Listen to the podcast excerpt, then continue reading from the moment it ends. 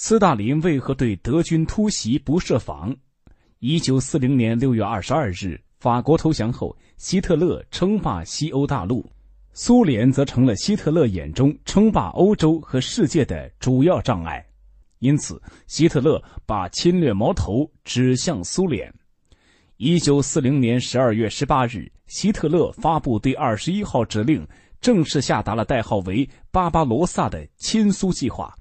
该计划预期在一个半月到两个月的时间内打垮苏联。面对德军咄咄逼人的气势，苏联并非毫无警觉，但是考虑到自身应变措施还不够充分，苏联希望有更多的时间进行战争准备，因此苏联极力表白自己的和平诚意，继续遵照两国贸易协定交货。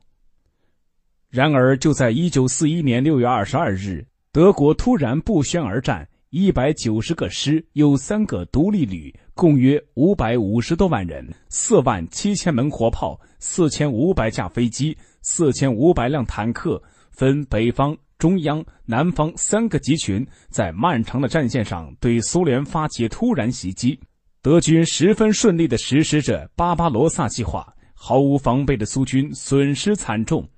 入侵后一个月，德军占领的苏联领土相当于法国领土的两倍。在经历了短暂的心理震荡后，苏联迅速采取了一系列有力的措施，苏联居民更是奋起抵抗法西斯的侵略，逐步摆脱了战争初期的被动局面。不过，据后来披露的内幕显示，在苏德战争爆发前，苏联最高领导人斯大林曾从多个渠道得知。德国将发动进攻的消息，那么斯大林为什么没有做出应有防范呢？有人认为这是因为斯大林刚愎自用的个性所导致的结局。斯大林一直相信德国会遵守苏德互不侵犯条约，面对情报机关不断的发出德国即将展开侵略的警告，斯大林毫不重视。而当德军大规模的闪电战开始后，斯大林仍认为这是不可能的，所以没有及时下达反击的命令，结果令苏联红军在战争开始付出了极为惨重的代价。就在很多人指责斯大林的时候，也有人提出了相反的意见，他们认为斯大林并没有相信希特勒，也没有完全忽视情报的存在。只是因为希特勒的纳粹军向来以闪电战著称，苏联反应晚了一步。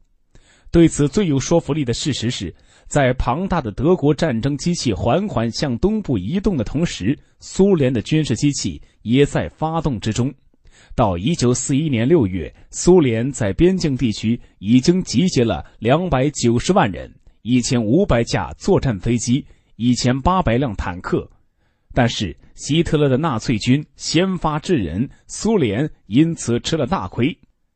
现在的我们已经无法完全还原历史的真实，但却不能把战争的失败推到斯大林一个人身上，更多的要看到为取得反法西斯战争的胜利，他带领的苏联红军所做出的巨大牺牲和贡献。